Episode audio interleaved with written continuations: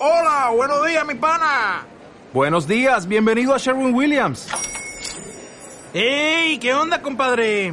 ¿Qué onda? Ya tengo lista la pintura que ordenaste en el ProPlus app. Con más de 6.000 representantes en nuestras tiendas listos para atenderte en tu idioma y beneficios para contratistas que encontrarás en aliadopro.com. En Sherwin Williams somos el aliado del PRO.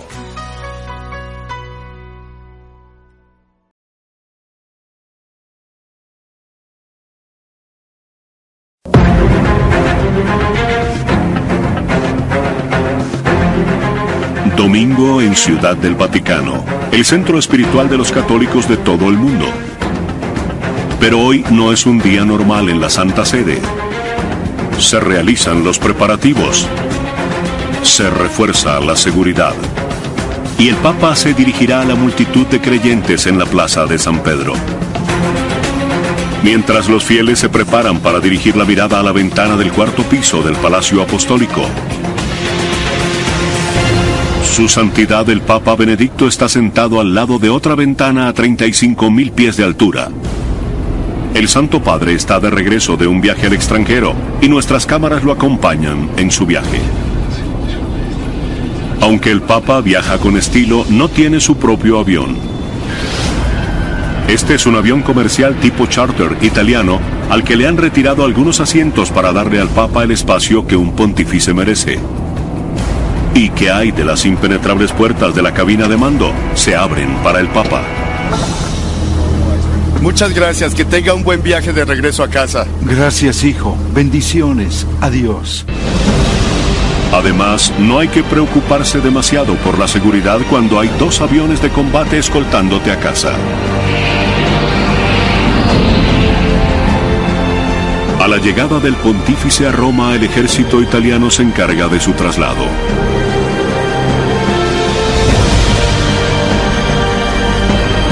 Vuelan por encima del tráfico de Roma hasta su hogar en el Vaticano. Mientras su santidad está en camino, los secretarios personales del Papa Benedicto, Georg y Miroslav, se preparan para su llegada.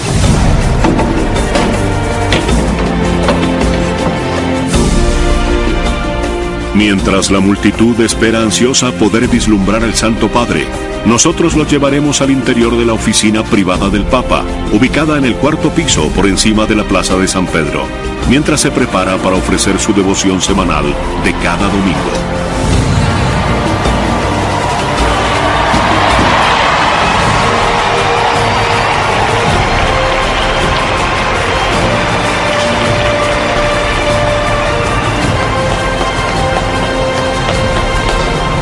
Queridos hermanos y hermanas, la lectura del Evangelio de este domingo Es una bella tradición, aunque es muy difícil ver al Papa desde abajo en la plaza. Solo se observa una pequeña figura vestida de blanco. Es muy conmovedor.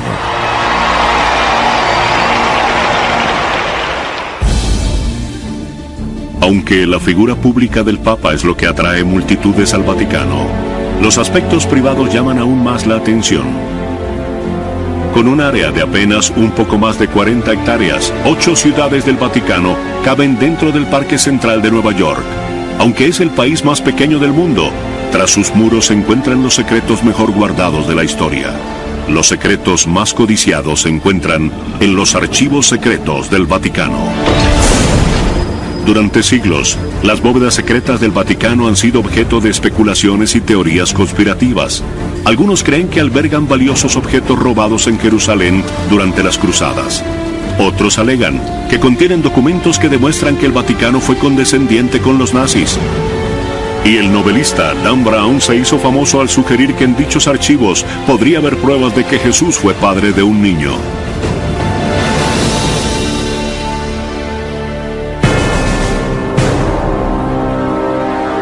Los archivos secretos están ocultos a plena vista.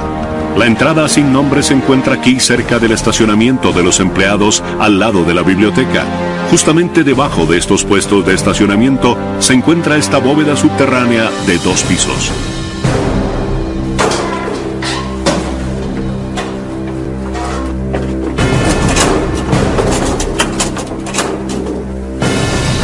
Solo los archivistas tienen acceso al interior de las bóvedas de los archivos.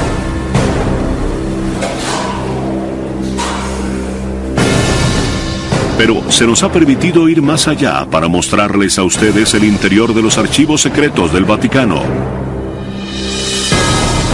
Luca Carboni, curador de los archivos, nos ha otorgado un acceso exclusivo a esta inmensa colección de documentos históricos. En estas bóvedas hay cerca de 80 kilómetros de estantes, siglos de documentos históricos, correspondencia de familias reales, cartas papales y memorandos ultrasecretos que están bien guardados. Estamos en uno de los cinco depósitos de los archivos secretos del Vaticano. Por lo general, este depósito está restringido únicamente para el personal autorizado. Uno de los documentos más interesantes de los archivos es una nota escrita a mano por Miguel Ángel, que data de enero de 1550, mientras construía la cúpula de la Basílica de San Pedro. El Papa estaba enfermo y se habían suspendido los trabajos en la basílica, por lo que Miguel Ángel suplicaba a un obispo el pago de los tres meses de salario que les debían a sus trabajadores. Se lo ruego, su ilustrísima, escribió, por el amor de San Pedro, su servidor Miguel Ángel. Muchos creen que este es el origen del popular eufemismo en el idioma inglés, por el amor de Pedro. Increíblemente, esta carta apenas se descubrió en la última década. ¿Cómo una carta manuscrita de un artista tan famoso pudo haberse perdido durante tantos años? Napoleón es el culpable. En 1808, Napoleón estaba cerca de lograr su meta de dominar toda Europa. Con su ejército posicionado al norte de Italia, le exigió al Papa Pío VII que le entregara los estados pontificios a Francia. La respuesta del Papa fue la excomunión de Napoleón, por lo que éste ordenó que arrestaran al Papa. Luego, para afianzar su poderío sobre el papado, Napoleón ordenó el traslado de todos los archivos secretos a París.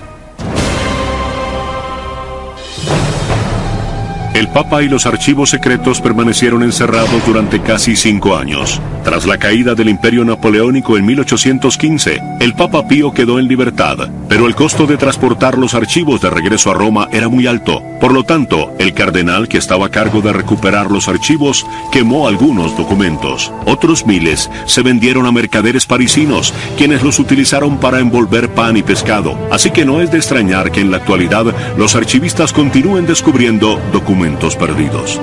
Todavía estamos clasificando y ordenando los archivos. Por eso creo que aún quedan muchos documentos por descubrir. Pero, ¿cuáles son? no, eh, no lo sé. Nuestras cámaras tienen acceso exclusivo a una serie de cartas privadas que se encuentran en los archivos. Las cartas ofrecen detalles asombrosos sobre la relación del Vaticano con Estados Unidos, como por ejemplo, esta carta casi nunca vista de la época de la Guerra Civil, que es tan frágil que se debe manipular con guantes blancos. Esta es una carta del presidente de los Estados Unidos de Norteamérica, Abraham Lincoln, al Papa. Data del año 1863. Esta es una carta formal, una carta burócrata en la que Lincoln le presenta al Papa a su enviado especial. Probablemente esta carta la escribió el secretario de Abraham Lincoln. Podemos ver la firma original del presidente en la parte posterior con una tinta diferente. Aquí tenemos la firma original del presidente Abraham Lincoln. Cuando Lincoln envió la carta, la guerra civil era atroz. Los soldados de la Confederación habían invadido el norte. La Unión había sufrido más de 250.000 bajas. No obstante, Lincoln no hace referencia al sangriento y mortal conflicto.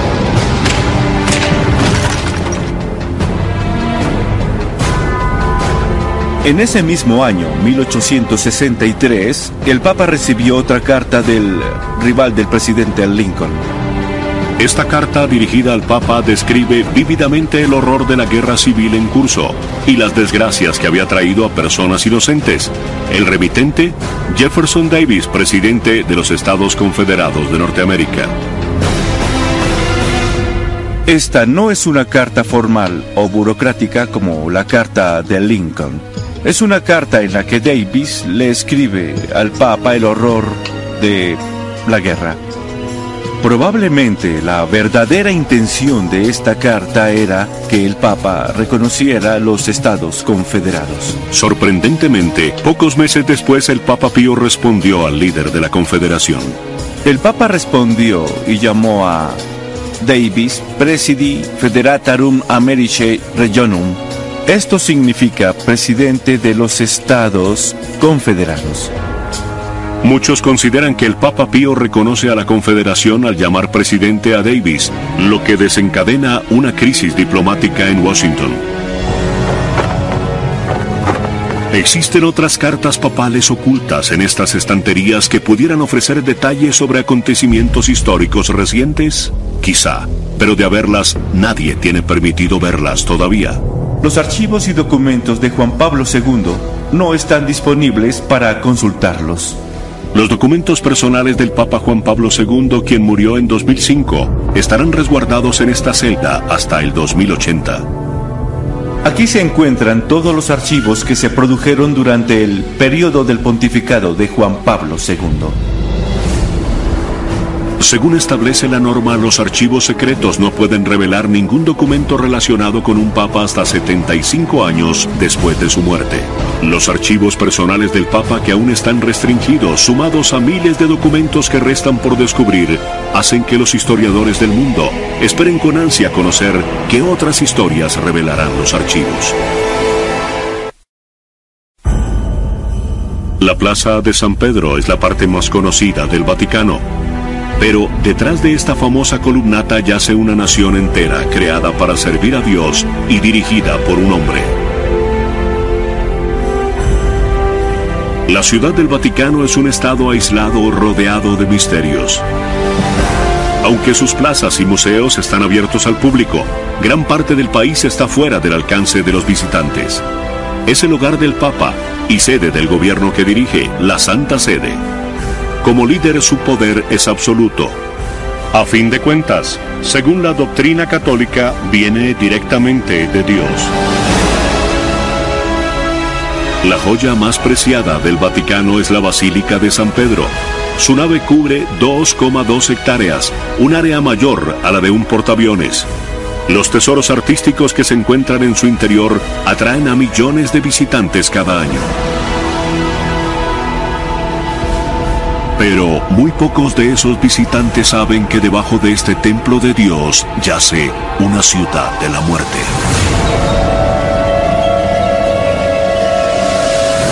La colina vaticana era una necrópolis. La cultura original anterior a la romana era la cultura etrusca. Tenían una diosa, como los dioses paganos, llamada Vática, que era la diosa de los muertos, la diosa del inframundo. Y vivía en la colina vaticana. Es un buen nombre para un cementerio. Actualmente, la Basílica de San Pedro está situada encima de ese antiguo cementerio y de algunos de los personajes más sagrados del catolicismo. Justamente debajo de la cúpula de Miguel Ángel se encuentra la entrada a un laberinto de cavernas donde por lo general no se admiten cámaras. Conduce al que quizás es el tesoro más preciado del Vaticano. El cardenal Angelo Comastri, arcipreste, director de la basílica, nos guiará a través de sus grutas y nos mostrará el confesio. Un área sagrada cuyo acceso está permitido únicamente a los miembros de mayor rango de la iglesia. Dentro se encuentra una pista relacionada con el propio Jesucristo. Nos encontramos en el centro de la basílica, debajo del baldaquino de Bernini, debajo de la cúpula de Miguel Ángel. Aquí pueden ver el símbolo que caracteriza a San Pedro, la cruz invertida. La historia de esta majestuosa basílica comienza en el año 64 después de Cristo, cuando el iracundo emperador Nerón ordena incendiar una zona de barrios para abrir espacio y construir un nuevo palacio. El fuego se descontrola y casi destruye toda Roma. Nerón necesitaba un chivo expiatorio y los miembros de un culto emergente que se hacen llamar cristianos dirigidos por el apóstol Pedro son el blanco perfecto. Pedro era un forajido. El hecho de ser cristiano en ese periodo de tiempo, en los inicios del imperio romano, se consideraba una traición, era un delito. Nerón acorraló a los cristianos y ordenó ejecutarlos públicamente, incluso a Pedro, su líder de 64 años, el primer discípulo de Jesucristo. Según la leyenda, Pedro pidió que lo crucificaran al revés. Sentía que no era digno de morir como su Salvador. Se dice que Pedro fue enterrado en una tumba poco profunda en la colina vaticana. Con el paso de los siglos, esa tumba se perdió. En el siglo IV, el cristianismo ya se había popularizado, tanto así que el emperador romano Constantino construye una nueva iglesia en la colina vaticana. Aunque no se sabía la ubicación exacta de la tumba de Pedro, la iglesia se construye donde los rumores indicaban que estaban sus huesos. Constantino se dirige hacia donde le indican las leyendas locales y construye la primera basílica de San Pedro. No es inteligente conmemorar de una manera física el sitio donde se encontraba Pedro. Recordemos que la población era analfabeta. En el siglo XVI el papado se ha tornado rico y poderoso. Y comienza la construcción de una nueva iglesia digna de su poderío. Esta nueva basílica de San Pedro es la obra maestra del Renacimiento que aún permanece sobre la basílica original y sobre la supuesta tumba de San Pedro. El cardenal Comastri nos llevará a las profundidades de las grutas donde aún permanecen algunas ruinas de la antigua basílica. Nos dirigimos hacia el lugar más sagrado de la Basílica de San Pedro. El más sagrado lugar es la capilla clementina donde se encuentran el altar original y el corazón de la antigua basílica. Pedro murió aquí. Aquí fue la crucifixión de Pedro. Su sangre impregnó toda la tierra de esta colina. La sepultura de Pedro es la razón por la que se construyó la basílica. Digamos que este es el cofre que guarda el tesoro de la basílica. El tesoro encontrado aquí no es oro ni plata, sino algo mucho más valioso, que aún yace enterrado debajo del altar de la capilla. Fue aquí en 1939 que se hizo un increíble descubrimiento durante el papado de Pío XII. Cuando los obreros excavaban debajo del suelo de la gruta para abrir espacio para la tumba de Pío XI, comenzaron a desenterrar ladrillos antiguos con misteriosas inscripciones y luego hallaron huesos. Durante décadas, arqueólogos del Vaticano excavaron en secreto debajo del suelo de la antigua basílica. Lo que hallaron es increíble. Debajo de la nave de la Basílica de San Pedro había un cementerio de la época de Cristo. A través de un pasadizo, al lado de la capilla clementina, el cardenal Comastri nos ofrece una visita exclusiva a este laberinto de catacumbas antiguas que solía estar oculto. Ahora podemos observar de cerca el resultado de la excavación que ordenó Pío XII. Nueve metros debajo del altar de la Basílica de San Pedro, los arqueólogos descubrieron un nicho en cuya pared hallaron grabados rudimentarios. Son inscripciones hechas por los cristianos eh, en los años 200 o 300 después de Cristo. Um, descubrieron una inscripción muy famosa en griego que decía Petros Eni, Pedro está aquí. Pero ¿son estos grabados antiguos realmente prueba fehaciente de que este es el lugar donde descansa Pedro? También hallaron una abertura cubierta por completo de mármol, lo que indica que algo muy precioso se encontraba en ese compartimiento. Dentro del nicho había una caja llena de huesos. Al estudiarlo se demostró que eran los restos de un hombre de entre 60 a 70 años de edad, la edad de Pedro cuando se convirtió en mártir en la colina vaticana. En los huesos había rastros de hilos morados y dorados, característicos de las vestiduras de un cadáver enterrado en una tumba sencilla y fuerte indicio de que estos son los restos de San Pedro. Las posibilidades de que estos sean los huesos del apóstol Pedro son muy altas, pero sí es seguro que esta es la tumba de Pedro.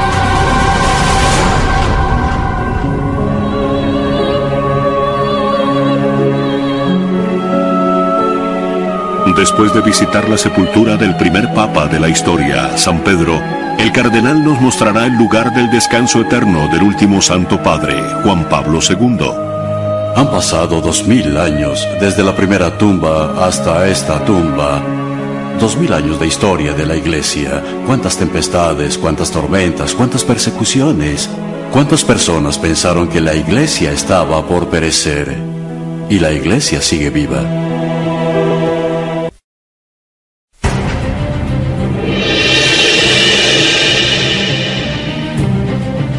De 2009. Hoy se hará historia en el Vaticano. El Papa Benedicto XVI espera un invitado muy especial. Con solo seis meses de mandato, el presidente de los Estados Unidos, Barack Obama, tiene muchos asuntos pendientes, una economía en crisis y un polémico debate sobre el sistema de salud. Sin embargo, ha venido aquí para reunirse con el Papa.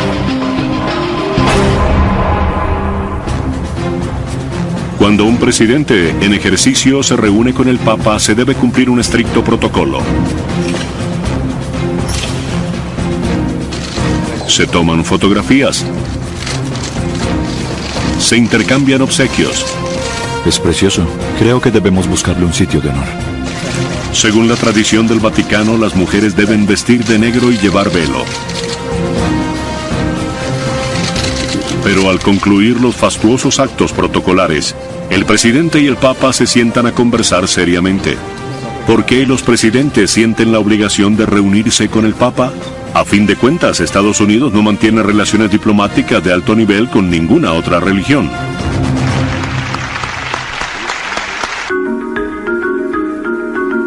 Esta relación es muy importante porque reúne al líder del mundo libre con uno de los principales líderes religiosos de la civilización occidental.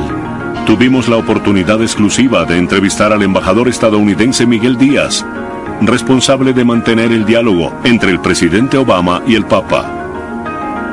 No nos relacionamos con la Santa Sede bajo la perspectiva de una relación con la institución religiosa. Nuestro interés es la política exterior.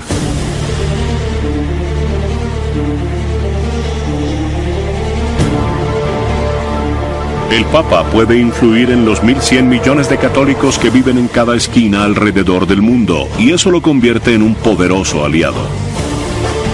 La influencia de la Santa Sede alrededor del mundo es muy profunda. Debemos tomar en cuenta la presencia de los católicos a nivel mundial. Las ventajas de tener al Papa como aliado podrían parecer obvias en la actualidad. Pero esto no siempre ha sido así.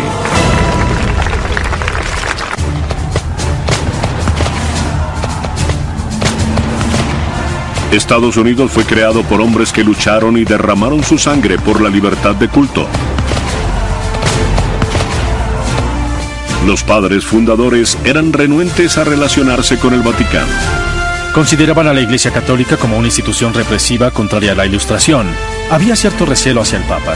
Para ellos hacía parte de una conspiración a nivel mundial para suprimir las libertades por las que estos nuevos estadounidenses habían luchado tanto.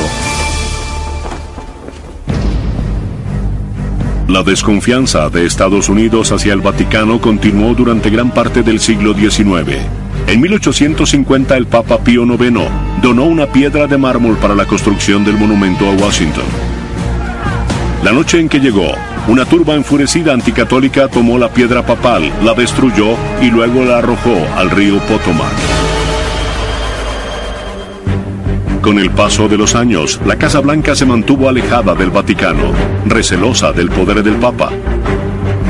Esos temores llegaron al límite en 1960, cuando John F. Kennedy se postuló a la Casa Blanca, apenas el segundo candidato católico de un partido mayoritario. Algunos electores temían que se convirtiera en un títere del Papa. Su iglesia ha declarado que tiene el privilegio, el derecho y la responsabilidad de guiar a sus miembros en diferentes aspectos de la vida, incluso en el ámbito político. No soy candidato presidencial de la Iglesia Católica. Soy candidato del Partido Demócrata y además soy católico. No hablo en nombre de mi iglesia en asuntos públicos. Y la iglesia no habla en mi nombre. Y desde luego ningún poder o amenaza de castigo lograrán obligarme a que actúe de otra manera. En las elecciones presidenciales más reñidas en más de 40 años, Kennedy vence a Nixon en las urnas. Ocho meses más tarde, Camelot visita el Vaticano. Al llegar a Roma, Kennedy recibe una calurosa bienvenida.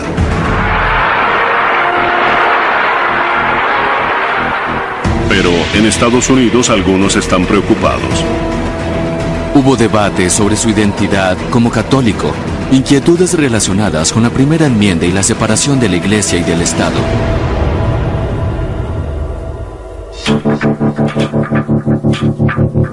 Kennedy sabe que el país tiene la mirada puesta en él. Cuando conoce al Papa, no besa el anillo papal según la tradición. En su lugar, Kennedy le da la mano. Los estadounidenses captan el mensaje. Kennedy no pondrá su religión por encima de su país.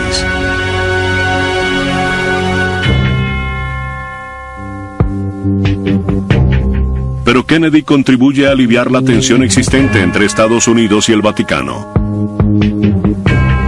Algunos piensan que si no hubieran asesinado a John F. Kennedy, quizás su segundo mandato habría conducido a la formalización de las relaciones diplomáticas. El hecho que logra acercar a la Casa Blanca y al Vaticano es la amenaza de aniquilación nuclear.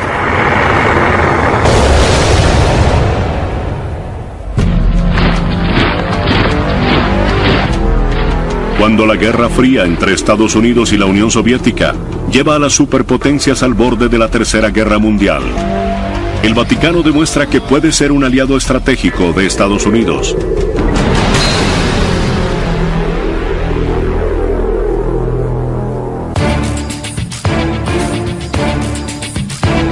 Presidente Ronald Reagan visita por primera vez al Papa Juan Pablo II en junio de 1982. El político conservador y el pontífice polaco llegan a la conclusión de que comparten una convicción, que el comunismo es una amenaza para los derechos humanos en todo el mundo. Muchos historiadores consideran que estos dos personajes históricos se unieron ah, para lograr una meta en común. Evidentemente, la caída del comunismo y la caída del muro de Berlín era algo a lo que ambos mostraban mucha resistencia.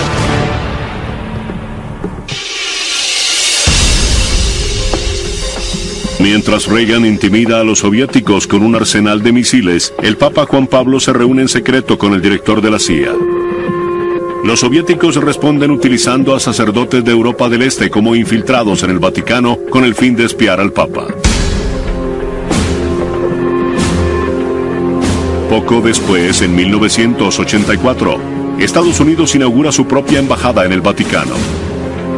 Cinco años después cae el muro de Berlín y se inicia un nuevo capítulo en la relación del Vaticano con Estados Unidos. Desde hace más de 27 años hemos mantenido relaciones diplomáticas formales. Con el paso de los años, el Vaticano ha demostrado que es una valiosa fuente de información de inteligencia. Ninguna otra organización mundial cuenta con ciudadanos que viven en casi todos los países del mundo. El Papa tiene ojos y oídos por doquier.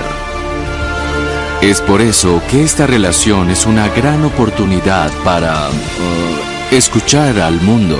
Es por eso que al Vaticano se le conoce como el gran puesto de escucha.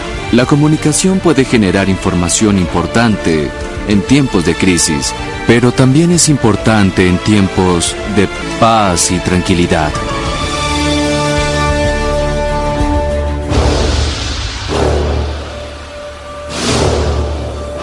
Para los espías de inteligencia estadounidenses, este puesto de escucha se ha convertido en un recurso de suma importancia.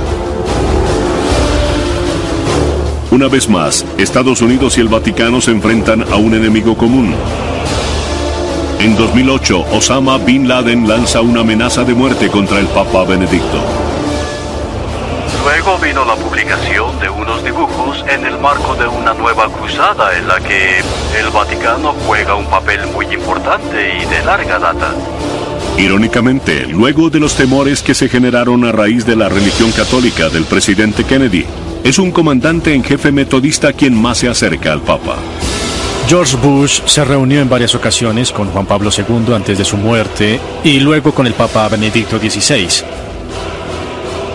Eran hombres que pertenecían a dos iglesias con amplias diferencias y denominaciones diferentes, pero que compartían una visión cristiana del mundo y un compromiso con lo que ellos consideraban un valor universal. De manera que se formó una especie de baluarte contra el islamismo radical en la era del terrorismo. Esa fue una alianza clave. El 16 de abril del año 2008, el presidente Bush fue el anfitrión de una fiesta de cumpleaños para el Papa Benedicto en el jardín de la Casa Blanca. George Bush realmente no escatimó esfuerzos. Fue una visita fabulosa. Nunca lo olvidaré. Pocos papas han celebrado su fiesta de cumpleaños en la Casa Blanca. Creo que solo uno. Es una escena que los padres fundadores nunca habrían imaginado. Una prueba de cuán lejos ha avanzado la relación entre Estados Unidos y el Vaticano.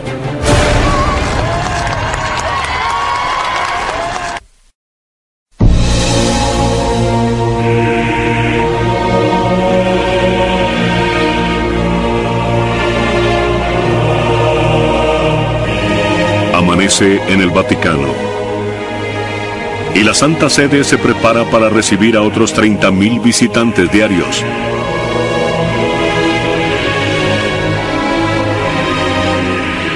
Pero mientras la plaza de San Pedro comienza a llenarse de turistas, arriba, los asistentes personales del Papa lo ayudan a prepararse para el ritual más sagrado.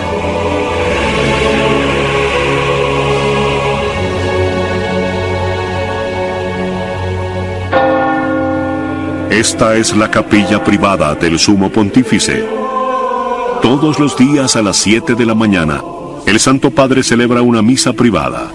Benedicto XVI es el ducentésimo quincuagésimo sexto Papa de una sucesión de papas de casi dos mil años de antigüedad. La palabra papa no entró en uso sino varios siglos después de Cristo. Proviene del griego papa, que significa padre, y el Papa es el Santo Padre. Es una denominación de honor. Él es el vicario de Cristo, el representante de Cristo en la tierra.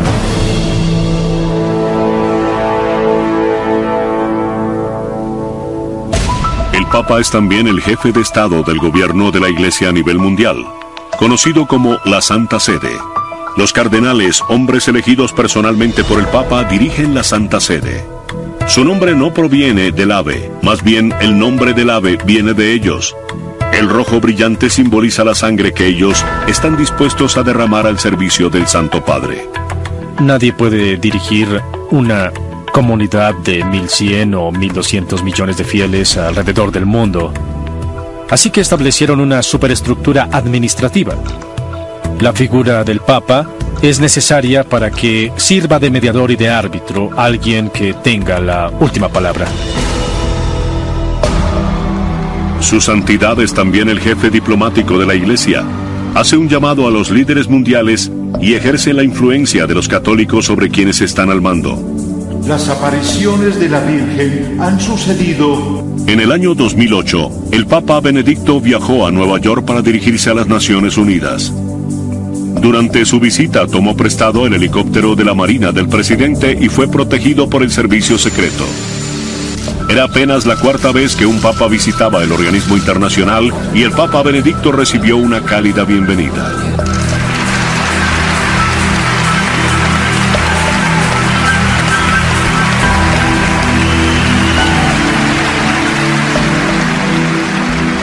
Pontífice también difunde el Evangelio a los 1.100 millones de católicos en todo el mundo.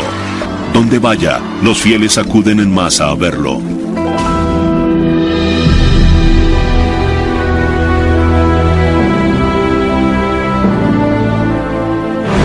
En ocasiones más sombrías, como la visita a la zona cero con los socorristas, su sola presencia sagrada trae consuelo.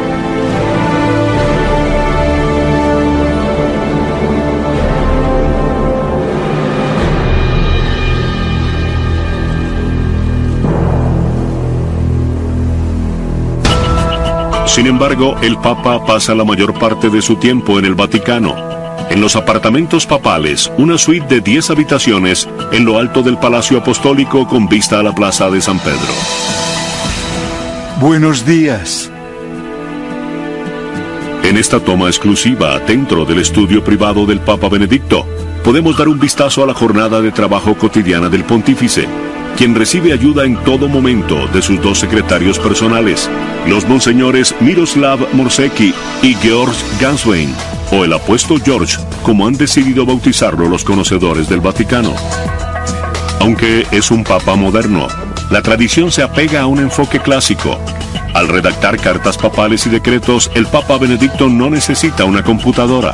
Todos sus documentos son escritos a mano con tintero y pluma fuente. A pocos pasos de la oficina del Papa se encuentra su salón privado. En su comedor privado ofrece con frecuencia cenas íntimas en compañía de cardenales y otros invitados. Es un ambiente tranquilo, desde luego que hay que vestir la sotana y besar el anillo del Papa. Luego nos invita a todos a hacer una pausa y bendice los alimentos. Señor, bendice estos alimentos que vamos a tomar y que sean de beneficio para nosotros. Luego nos sentamos y compartimos la comida, algo sencillo, pero muy agradable. Las dos cocineras personales del Papa preparan sus comidas, pero una de las cosas favoritas del Papa Benedicto no necesita mucha preparación, refresco de naranja. En ocasiones, después de un largo día, su santidad se dirige a su sala de estar donde le gusta relajarse y mirar las noticias. El Papa Benedicto también tiene un piano en su sala, y aunque no tiene mucho tiempo para tocarlo, a veces se escucha música de Schubert desde los apartamentos papales.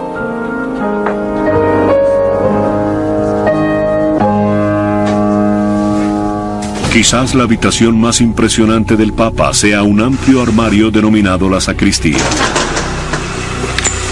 En su interior se encuentran algunos de los tesoros más valiosos del catolicismo que han heredado los papas durante siglos. El hermano Edward Delling es un monje agustiniano que nos otorga un acceso especial a esta invaluable colección. Esto no es un museo, es un tesoro, donde se conservan los objetos más preciados del Papa. El Papa actual todavía utiliza algunos de estos artículos. Según la tradición de varios siglos de antigüedad, él y otros dos monjes están a cargo de cuidar las vestiduras, mitras y otros accesorios del Papa. Increíblemente, la única responsabilidad terrenal de estos monjes es cuidar estos preciosos objetos. Por aquí tenemos las eh, diferentes mitras. Esta la utilizó el Papa Juan Pablo II. Estos son los anillos que utilizaron varios papas. Luego tenemos las cruces pectorales que por lo general el Papa se pone encima. Aquí se guarda el bastón del Papa denominado báculo. El Papa Benedicto lo utiliza en las procesiones más importantes. No es para caminar, es el símbolo de su autoridad y de su poder espiritual. Detrás de algunas de estas puertas no hay armarios. Son pasadizos secretos que conducen a habitaciones donde se encuentran algunos de los objetos más valiosos de la colección. Son objetos que los papas han coleccionado durante siglos. La mayoría de los tesoros del Vaticano provienen de la época del Renacimiento, el auge del poderío de la Iglesia y de su corrupción. El papado se convierte en un juguete para las familias pudientes de toda Italia. Esas familias comienzan a ganar poder y cuando lo consiguen tienen tanto dinero que ambicionan obtener más poder a un nivel superior. El papado se convierte en la joya más codiciada. ¿Qué más querría una madre o un padre para su hijo que verlo convertido en papa? Una de esas familias era la de los Borgia. En 1492 el cardenal Rodrigo Borgia se convierte en el Papa Alejandro VI. Su familia sobornó a los cardenales con grandes cantidades de plata para que lo eligieran. Una vez convertido en papa, envenena a sus rivales cardenales y luego acepta sobornos para sustituir sus puestos. Es cierto que hubo papas que no fueron muy santos en realidad. La corrupción comenzó con personas que ambicionaban obtener poderes secular. Ah, lamentablemente, esa no fue una buena época en la historia de la iglesia. Estos papas vivían como reyes, eran corruptos, viciosos, hacían fiestas extravagantes y construyeron suntuosos palacios para ellos. Comparado con ellos, Paris Hilton luciría como una indigente. Estos horribles papas, estos papas terribles y nefastos, fueron los que crearon los objetos que las multitudes de peregrinos acuden a ver hoy en el Vaticano. Es una verdadera ironía.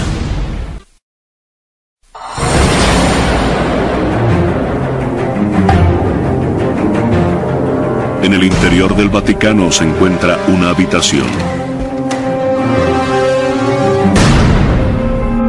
Esta contiene los tesoros más valiosos del Papa.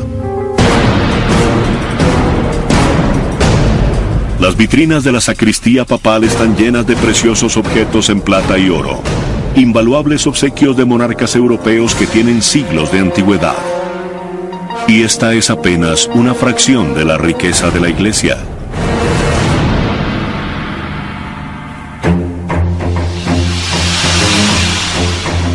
Tomen en cuenta los tesoros sagrados que están dentro de la Basílica de San Pedro, o las miles de irreemplazables obras de arte en el interior de los museos del Vaticano.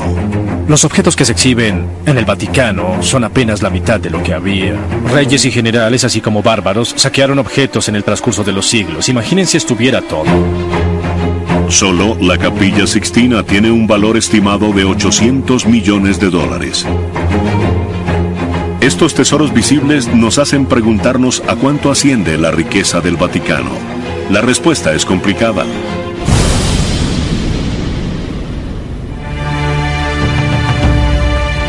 La gente visita el Vaticano y piensa, la iglesia es rica. Pero muchos de esos objetos son obras de arte sacro. No se pueden robar una pintura del Vaticano y venderla, ni ofrecerla en eBay. Son piezas invaluables. El fastuoso arte que vemos en el Vaticano se originó en el auge del poderío del papado durante el Renacimiento.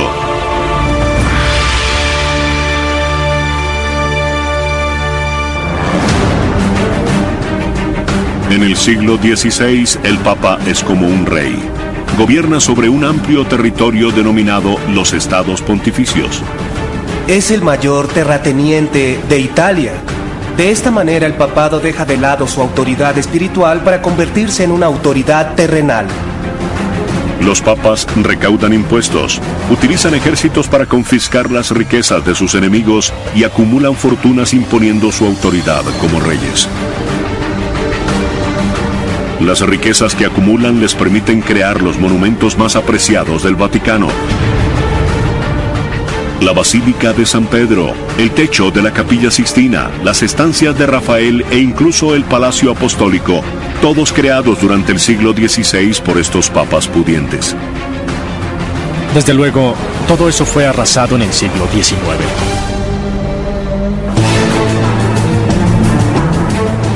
En 1870 el imperio del Papa se derrumba. El rey Víctor Manuel marcha a lo largo de Italia y logra unir todos sus territorios bajo un solo mando. Por primera vez, desde los días del Imperio Romano, Italia está unida.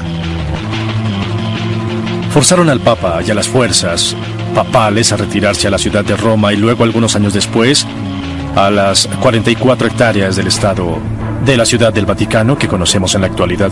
Víctor Manuel es aclamado como el padre de la Italia moderna, pero para el papado es un desastre. El Papa, quien gobierna toda Italia central, se retira en el interior de los muros del Vaticano. Le han arrebatado todas sus tierras y sus ingresos fiscales. El Papa estaba prisionero dentro del Vaticano. Había gobernado el mundo conocido. Todo terminó. Aunque parezca increíble, a principios del siglo XX el Vaticano estaba en bancarrota. Finalmente, en 1929, Italia acuerda permitirle al Vaticano constituirse como un país independiente y le paga al Papa 92 millones de dólares.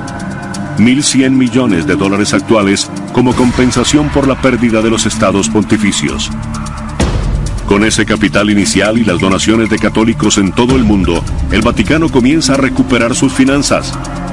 Entonces, ¿cuánto dinero tiene el Vaticano actualmente? La mayoría de las respuestas se pueden encontrar en este importante edificio de cuatro pisos. Detrás de la Basílica de San Pedro se encuentra el Palacio de la Gobernación, el Capitolio de la Ciudad del Vaticano. Sus enormes puertas casi nunca se abren para quienes no sean empleados oficiales del Vaticano.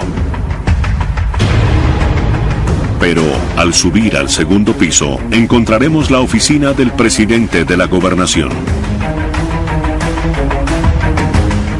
Yo le reporto al Santo Padre, claro. El Santo Padre es eh, la cabeza de este pequeño estado. El Papa está a la cabeza del Vaticano, pero el cardenal Giovanni Laiolo es quien dirige las operaciones del día a día en el Estado de la Ciudad del Vaticano, incluso las finanzas.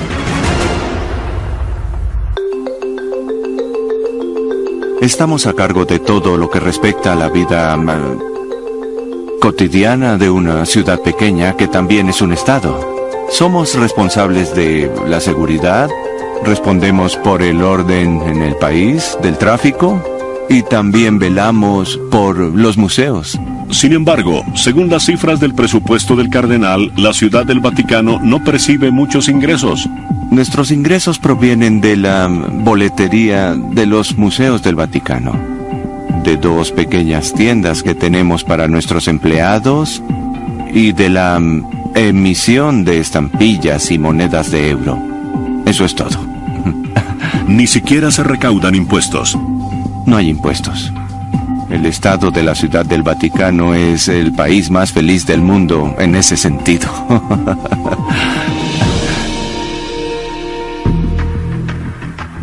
Quizás el cardenal deba pensar en algún impuesto. Según el presupuesto del año 2009, los gastos de la Iglesia Católica alrededor del mundo fueron de 320 millones de dólares y solo obtuvo 315 millones de dólares en ingresos. En los últimos dos años hemos tenido déficit. El hecho de que su presupuesto esté en rojo no implica que el Vaticano no tenga dinero. El verdadero secreto de la riqueza del Vaticano se halla aquí, en esta antigua torre de piedra.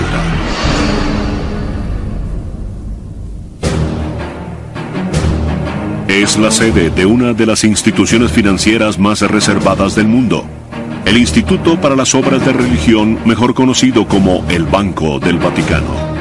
El Banco del Vaticano es una especie de institución independiente que administra fondos para órdenes religiosas, de sacerdotes y de ese tipo de asuntos alrededor del mundo. Los ahorradores del banco son empleados e institutos del Vaticano, así como otras organizaciones católicas. El banco invierte su dinero en varios fondos y todas las ganancias se utilizan para financiar obras religiosas en todo el mundo. El capital que maneja el Banco del Vaticano es un secreto bien guardado. Nadie sabe cuántos miles de millones de dólares están depositados en el Banco del Vaticano. En 1994, un funcionario del banco reveló que había alrededor de 4 mil millones de dólares en depósitos y quizá otros mil millones en capital circulante. Pero son meras conjeturas.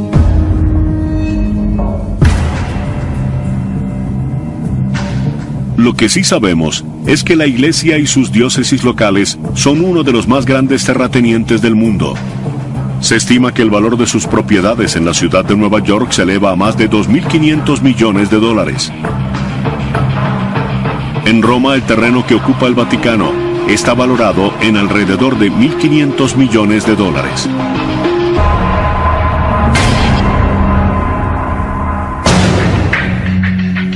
Pero el Vaticano no va a vender todas las iglesias católicas en el mundo y no puede obtener grandes ganancias de las obras de arte sacro que se encuentran en sus basílicas y museos. Hay personas que dicen que deberían vender todas las obras y utilizar el dinero para ayudar a los pobres. Es una noble idea, pero las magníficas obras de arte del Vaticano son también una herencia cultural y un legado de Italia. El Papa se considera un protector de ese legado. Pero a pesar de las ganancias del Banco del Vaticano, nadie gana salarios elevados o bonos anuales. No es una operación que produzca dinero. Todos los ingresos se emplean para financiar la misión del Papa dirigida a las organizaciones benéficas. A fin de cuentas, el Vaticano cuantifica su riqueza no por la cantidad de dinero, sino de almas.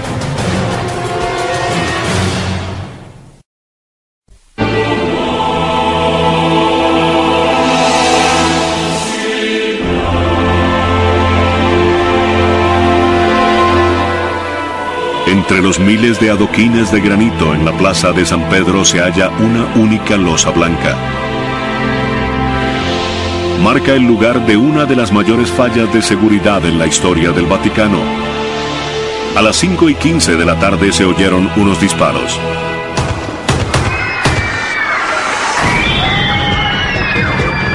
Le han disparado al Papa Juan Pablo II cuatro veces a corta distancia. En un hospital cercano, los médicos lo operan durante cinco horas. El pistolero es un hombre turco de 23 años llamado Mehmet Ali Akka, un francotirador entrenado que recientemente había escapado de una prisión turca mientras cumplía una sentencia por homicidio.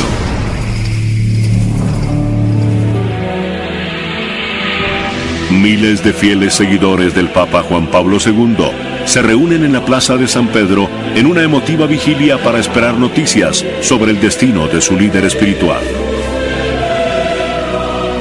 Era como el fin del mundo, no saber si viviría o no. Fue un momento muy, pero muy difícil.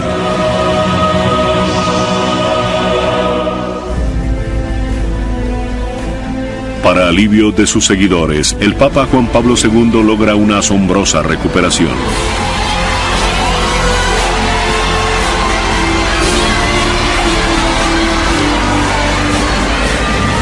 Pero para quienes protegen al Papa, nada volverá a ser igual. El atentado en el Vaticano obliga a implementar reformas drásticas de seguridad. Más adelante, en ese mismo año, el Vaticano implementa una nueva medida de seguridad que fascina al público. Se trata del papamóvil.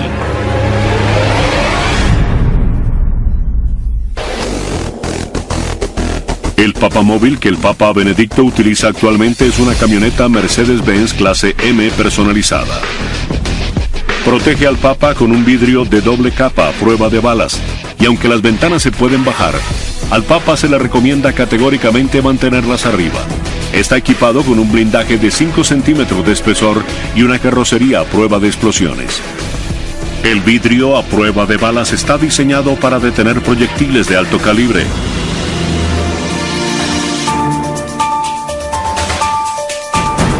Cuando celebra audiencias públicas en la Plaza de San Pedro, el Papa Benedicto prefiere utilizar un auto descapotable, lo que lo hace más accesible a la multitud y también pone nervioso a su cuerpo de seguridad.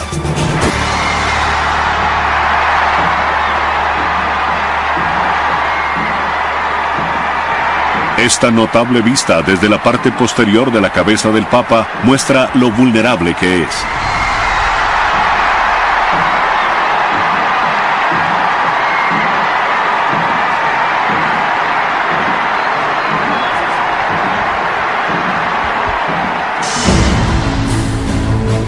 El principal responsable de su seguridad es el doctor Domenico Gianni, director de la Gendarmería del Vaticano. El cuerpo de la Gendarmería es la policía del Estado del Vaticano y está a cargo de todos los asuntos relativos a la seguridad. Los miembros de la Gendarmería siempre están alerta porque aunque parezca increíble, la ciudad del Vaticano tiene la tasa de criminalidad más alta del mundo, si se mide en función de su escasa población.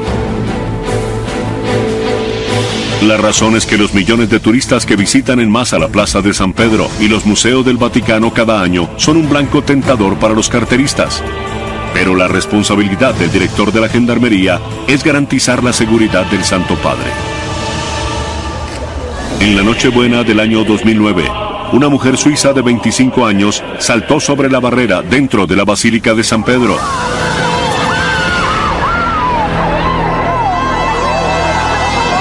La atacante logró alar al Papa Benedicto hacia el piso de mármol de la basílica.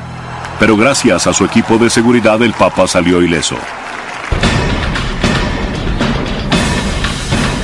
Al estar expuesto a ataques como estos y amenazas contra su vida donde quiera que vaya, un cuerpo de seguridad vestido de civil parecido al servicio secreto de Estados Unidos acompaña al Santo Padre.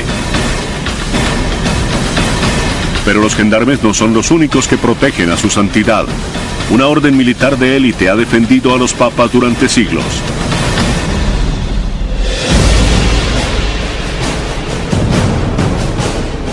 Se trata de la Guardia Suiza. La Guardia Suiza está al servicio exclusivo del Papa como sus protectores personales. Sus 135 miembros son efectivamente suizos. Y todos han recibido entrenamiento militar en el ejército suizo.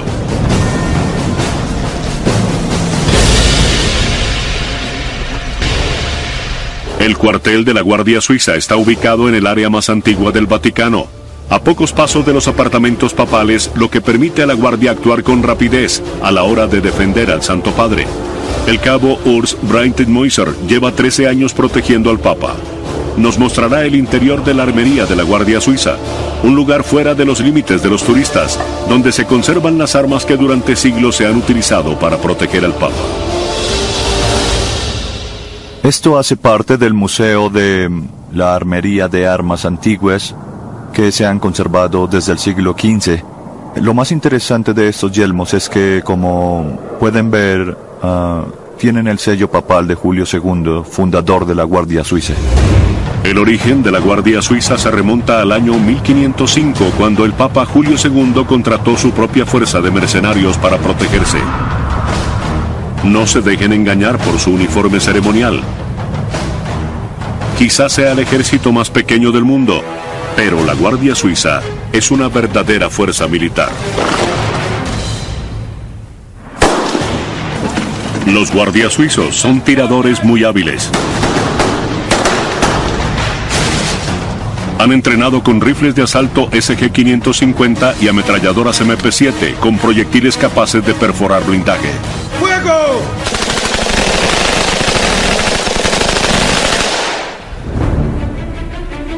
El 6 de mayo de cada año, la Guardia celebra una ceremonia muy especial donde no se permite la entrada al público. Es un ritual sagrado, pues el Papa juramenta a los nuevos miembros de la Guardia Suiza. La primera vez que estuve cerca del Santo Padre, sentí una gran emoción al poder saludarlo. Fue algo increíble. La fecha tiene un significado especial para la Guardia Suiza. Es el aniversario de su mayor sacrificio. En mayo de 1527, Carlos V y su ejército de 16.000 hombres invadieron Roma. Están saqueando la ciudad. Los soldados cabalgan dentro de la iglesia. Ponen a prueba el valor de Roma en un ataque frontal. ¿Es posible que el papado esté al borde del abismo? Superados en número y enfrentados a una muerte segura, 147 guardias suizos se mantuvieron firmes en las escaleras de la Basílica de San Pedro mientras saqueaban la antigua ciudad. Fueron masacrados, pero su misión fue un éxito. Mientras daban su vida por el Santo Padre, un destacamento de guardias escoltó al Papa Clemente a salvo fuera del Vaticano. Tuvo que huir para salvarse. Tuvo que salir corriendo y la Guardia Suiza, esos mercenarios fueron quienes lo salvaron. Huyó a través de un pasadizo secreto desde la iglesia hasta el castillo de Sant'Angelo. El Pasetto di Borgio es una ruta de escape de 804 metros de largo construido dentro de una pared en el año 852. Este pasadizo, otrora secreto, conduce desde el Vaticano hasta el castillo de Sant'Angelo, fuertemente amurallado.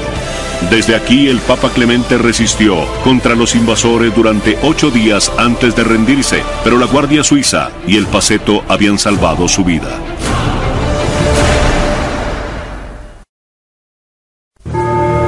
...24 de marzo de 2005... Viernes Santo... La Semana Santa está alcanzando su clímax en Roma.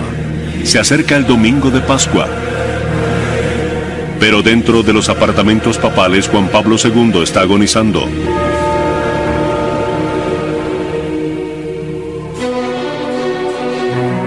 En la última estación de la tradicional procesión del Vía Crucis del Viernes Santo, en el Coliseo Romano, su imagen transmitida en vivo desde su capilla privada da la bienvenida a los fieles.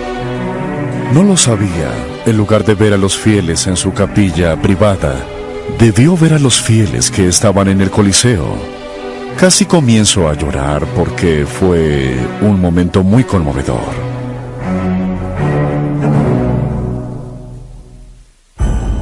Marzo 27 de 2005. Domingo de Pascua. Dos días más tarde, el Papa se asoma a su ventana decidido a bendecir a la multitud. Permanece en la ventana durante 12 agonizantes minutos, rechazando la ayuda e intentando hablar.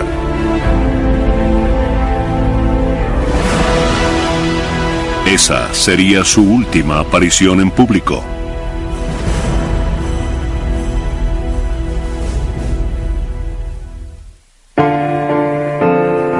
Durante los próximos días, decenas de miles de fieles comienzan a concentrarse en la plaza de San Pedro y permanecen en vigilia.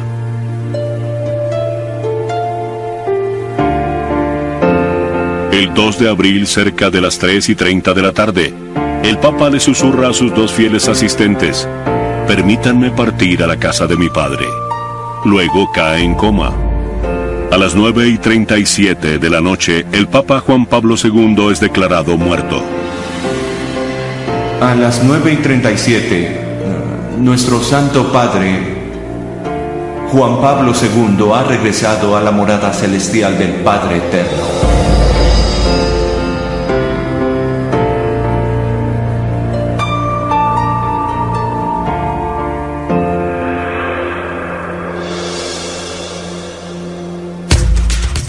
Pero a pesar de que la iglesia está de luto, se comienzan a preparar diferentes rituales que tienen siglos de antigüedad. Rituales que garantizarán la transición del papado sin problemas. La muerte de un papa es el detonante de un sistema bien establecido. Se deben seguir ciertos procedimientos, no se puede dudar.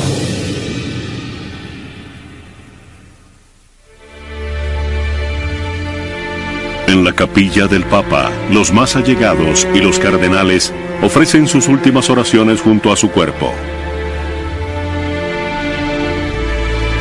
Luego se coloca el cuerpo en capilla ardiente en la sala clementina, donde dignatarios y jefes de Estado lo visitan para presentarle sus últimos respetos.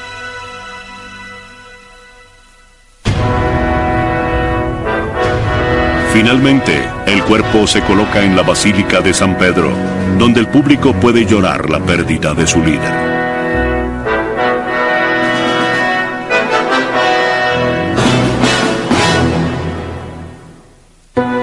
Según la tradición, el cuerpo del Papa se coloca dentro de un ataúd de ciprés.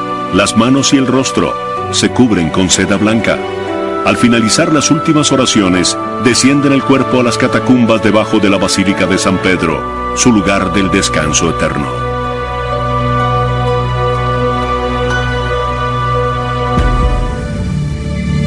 Después del funeral, prosiguen nueve días de duelo denominados el novenario. Una de las razones de este retraso es asegurarse de que todos los cardenales de la Iglesia tengan tiempo suficiente para regresar a Roma. Deben regresar para cumplir con uno de sus deberes más sagrados, elegir el próximo sumo pontífice.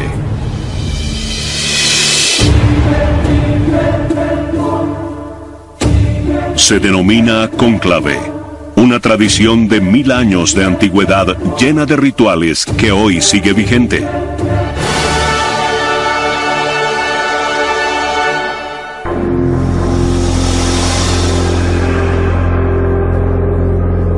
En esta histórica toma del conclave más reciente en la capilla Sixtina, los cardenales colocan la mano sobre la Biblia y juran mantener en secreto el procedimiento.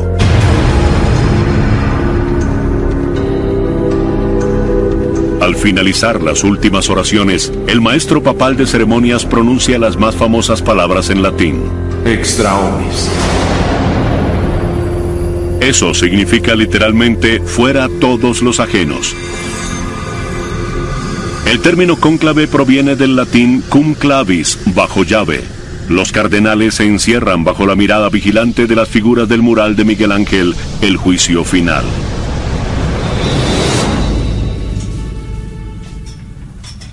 Dentro de la capilla, la votación comienza de inmediato. No hay política.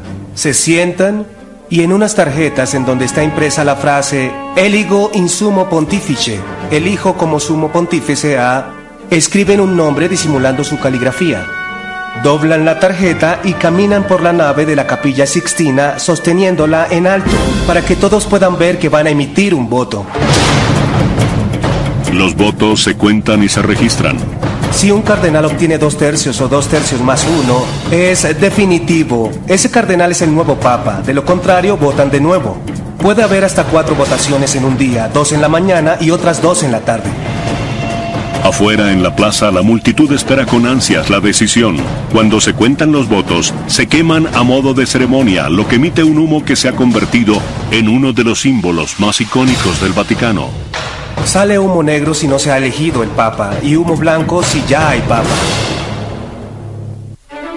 Esta popular tradición tiene solo 200 años de antigüedad y no siempre ha sido predecible.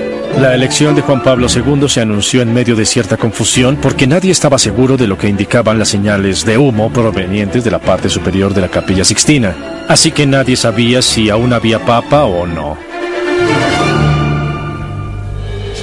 La estufa que se utilizó en el cónclave del año 2005 tiene como objetivo lograr emitir bien las señales de humo. Colocaron un dispositivo de alta tecnología y dos compartimientos diferentes para producir el humo.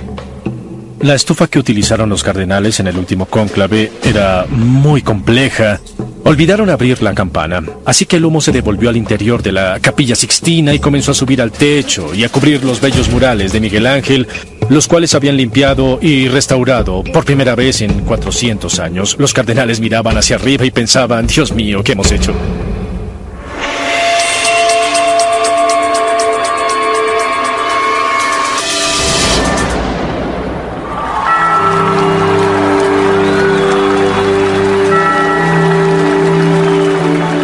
Mientras la multitud espera impaciente por conocerlo, el nuevo papa se retira a una pequeña habitación cerca de la capilla, donde lo visten con sus nuevas vestiduras blancas. No es como el presidente de Estados Unidos, a quien eligen un martes del mes de noviembre, pero no toma posesión sino varios meses después, el 20 de enero. El elegido es papa desde ese instante. Luego, el nuevo papa regresa a la capilla sixtina para saludar a los cardenales y anuncia su nuevo nombre. Cuando se elige al papa se le pregunta cómo quiere ser llamado. ¿Por qué el papa cambia de nombre? En el año 533 se eligió a un papa cuyo nombre era Mercurio. Consideraron que era una mala idea que el papa tuviera el nombre de un dios pagano, así que tomó por nombre Juan, fue Juan II. La última vez que un papa no cambió de nombre fue en el 1500.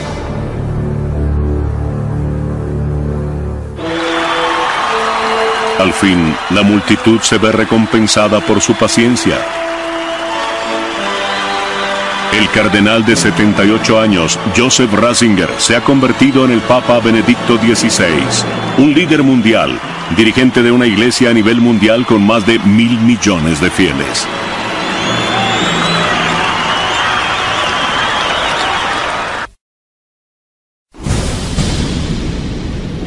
Muchos asumen que el Vaticano, el icónico baluarte de la cristiandad, es enemigo de la ciencia.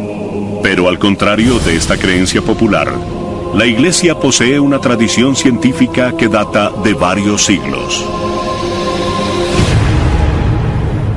Sobre los largos corredores de los museos del Vaticano, se eleva esta torre cuadrada, lejos de los límites de los turistas, pero en su interior se encuentra una de las habitaciones más interesantes del Vaticano.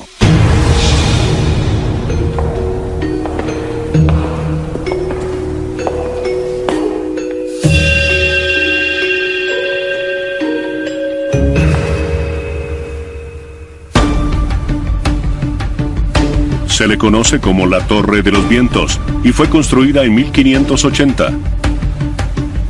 En el año 45 Julio César instituyó el calendario juliano. pero en la época en que se construyó la torre, había sospechas de que el calendario juliano estaba equivocado. Esta habitación es un instrumento científico creado para mostrarle al Papa que el antiguo calendario juliano estaba equivocado. Esta habitación se diseñó para comprobar la exactitud del calendario, midiendo la altitud del Sol al mediodía en función de las estaciones meteorológicas. Al mediodía, el Sol proyecta un punto de luz cerca de este meridiano. En el equinoccio de primavera, el rayo de sol debía caer en este símbolo grabado en el piso, pero llegado el momento, el rayo cayó afuera.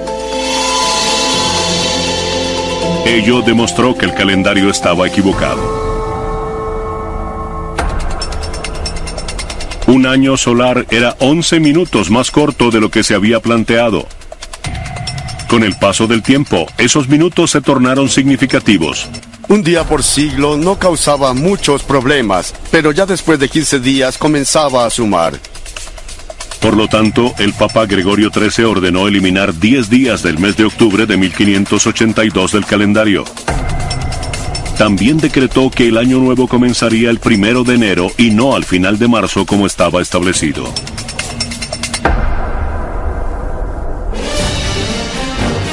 Las colonias protestantes estadounidenses tardaron en adoptar el nuevo sistema del Papa y utilizaron el antiguo calendario durante los siguientes 200 años, por lo que continuaron celebrando el Año Nuevo al final de marzo. Los estadounidenses eran considerados tontos y es probable que esa sea la razón por la que el primero de abril se le conoce como el Día de los Tontos de Abril. Durante los siglos XVII y XVIII, la Iglesia estaba a la vanguardia de los descubrimientos científicos. La mayoría de los científicos europeos vivían en monasterios. Quienes estudiaban las ciencias realmente eran los nobles, los médicos y los clérigos. ¿Cómo se le llama a la recopilación de datos? Trabajo clerical. ¿Por qué se llama así? Porque lo realizaban los clérigos. Pero fue justamente en este periodo de exploración científica que la Iglesia ganó la reputación de ser enemiga de la ciencia. Las personas utilizan el ejemplo de Galileo para alegar que la Iglesia está contra la ciencia. Galileo Galilei, conocido actualmente como el padre de la ciencia moderna, era un físico, astrónomo y matemático italiano del siglo XVII. Inspirado en las teorías de Copérnico, descubrió pruebas de que la Tierra en realidad giraba alrededor del Sol. La idea de que la Tierra giraba en torno al Sol y no al contrario, como se había pensado hasta ahora, infundió mucho, mucho miedo. El Vaticano no estaba preparado para aceptar ese hecho. Detrás de la decisión del juicio y la sentencia de Galileo había mucho temor y también era una cuestión de autoridad. No les gustó que Galileo les demostrara que estaban equivocados y que no hubiera cómo negarlo. Así que dijeron sí podemos negarlo porque no es un hecho hasta que nosotros digamos que lo es compareció ante la Inquisición bajo sospecha de herejía. Lo obligaron a retractarse públicamente de sus descubrimientos. Galileo fue sentenciado a arresto domiciliario, por lo que se vio obligado a mantener sus hallazgos a puerta cerrada durante el resto de su vida. El Vaticano ha progresado mucho desde la época de Galileo y ya no asume que las palabras de la Biblia sean hechos científicos. Una característica de un libro científico es que dentro de 10 años estará desactualizado. La Biblia no ha perdido vigencia, por lo tanto la Biblia no es un libro científico y no ayuda en nada a intentar convertirla en un libro científico.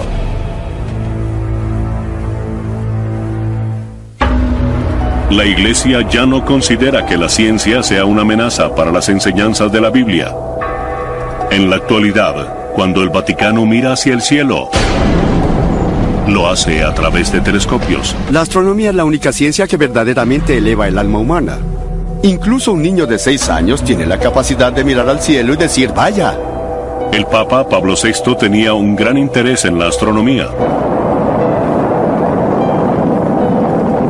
Y cuando el hombre exploró el espacio por primera vez, Este es un pequeño paso para el hombre, pero un gran salto para la humanidad. Él fue uno de los primeros en dirigirse a los astronautas en la Luna. Saludos y bendiciones para ustedes, conquistadores de la luna.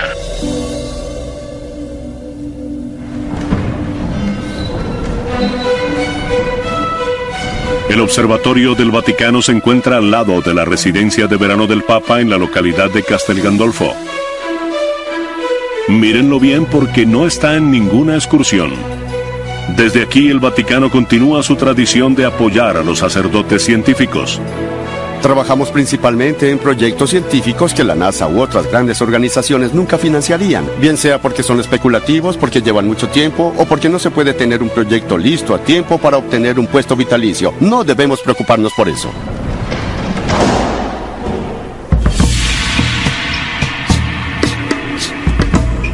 Ahora la Iglesia es tan progresista que en el año 2009 el Vaticano fue el anfitrión de una conferencia para debatir la posibilidad de que exista vida en otros lugares del universo. Siempre nos preguntan si bautizaríamos a un extraterrestre. Yo solo lo haría si me lo pidieran. Y por lo que sabemos, el agua es un veneno para ellos. Hay que tener cuidado. La religión es la razón por la cual soy científico. La importancia de plantearnos preguntas como si existen los extraterrestres o si las computadoras serán inteligentes no se trata de encontrar la respuesta. No lo sabemos. Pero eso nos obliga a reflexionar sobre ello más profundamente, porque la religión y la ciencia tienen sin duda un punto en común y es el ser humano, que estudia la ciencia y tiene una religión. En la actualidad el Papa es una celebridad mundial. Donde quiera que vaya, multitudes de personas le dan la bienvenida. Bien sea por un profundo sentimiento de fe o por mera curiosidad. Pero al Papa no le interesa la fama, solo tiene un objetivo en mente.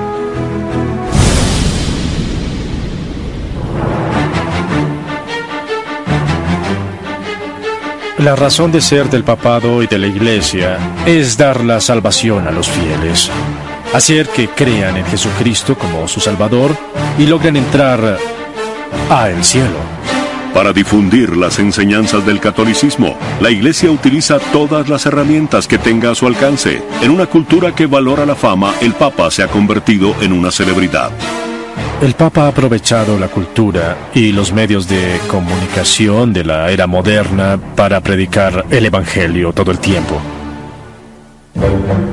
En la Edad Media, el Papa era un general porque la manera más eficiente de difundir el Evangelio era a través de los ejércitos.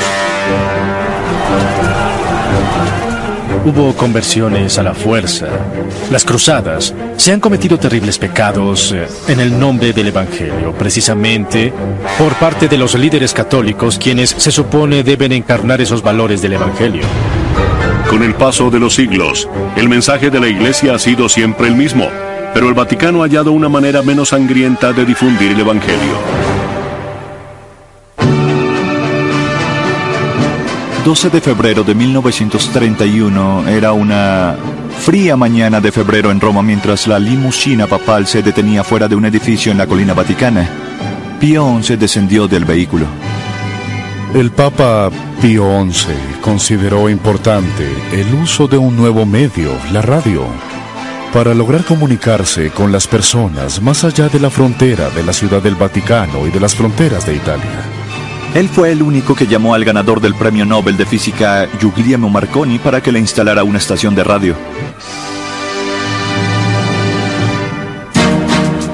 Olvidamos lo importante que fue Marconi en 1929. Él fue el Bill Gates de la tecnología, él fue el Graham Bell de la tecnología. Recibió una llamada del Papa Pío XI y este le dijo, he oído hablar del nuevo invento. No entiendo cómo funcionan las ondas de radio, pero Sí sé cómo me pueden ayudar. Pueden hacer llegar mi mensaje a los confines de la Tierra. Marconi trabajó durante dos años para instalar Radio Vaticano y este es el micrófono que Pío XI utilizó en la transmisión de su primer mensaje de radio. Por primera vez en la historia, los católicos alrededor del mundo podían realmente escuchar la voz del Papa. Hasta hace 150 o 200 años, la mayoría de los católicos no sabían quién era el Papa, ni siquiera su nombre. Pueden imaginar entonces la emoción que significaba escuchar la voz del Papa. Eso era revolucionario.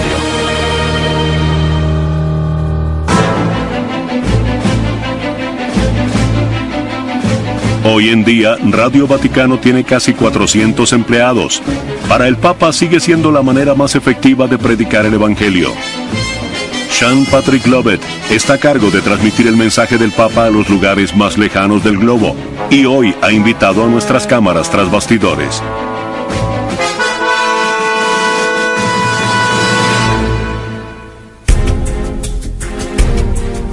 Transmitimos en 40 idiomas diferentes, representamos a 90 nacionalidades diferentes, así que tenemos una especie de Naciones Unidas en miniatura aquí. En muchos de los países donde el Vaticano desea transmitir su mensaje, la radio es el único vínculo con el mundo exterior. Es por eso que el Vaticano invierte 25 millones de dólares al año en esta estación, cerca de la doceava parte de todo su presupuesto. La radio es el único medio de comunicación que continúa y continúa adaptándose a las necesidades de la era moderna. Es muy importante La radio es el medio que el Vaticano aún utiliza para llegar más allá de las fronteras. Pero fue la televisión lo que convirtió al Papa en una celebridad. La televisión realmente ha transformado el papado. Ahora los papas son celebridades mediáticas, viajan por el mundo hacia los fieles. El papa en cierta manera se ha convertido en el párroco de todos. El maestro indiscutible de los medios de comunicación fue Juan Pablo II. Las cámaras convirtieron a este carismático comunicador en uno de los papas más populares de la historia. Debido a que Juan Pablo II había sido actor, tenía el don de comunicarse con las personas utilizando habilidades teatrales sin ser dramático. La manera como se agachaba para besar el suelo, la manera como se inclinaba para besar a los enfermos. Él era un maestro de las acciones simbólicas. Ah, y esas actitudes eran perfectas para la televisión.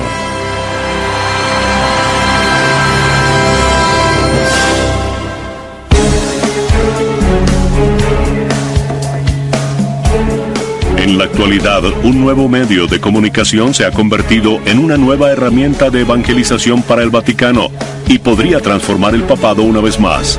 Esta es la era del Vaticano cibernético. Cada papa ha debido predicar según la época en la que se encuentra, sea a través de Facebook o Twitter. Jesús predicaba sobre las aves en el cielo y ahora tuiteamos sobre el Evangelio.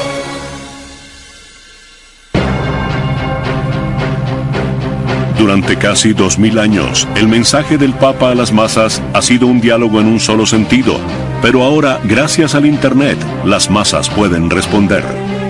El mensaje sigue siendo el mismo, pero el medio ha cambiado.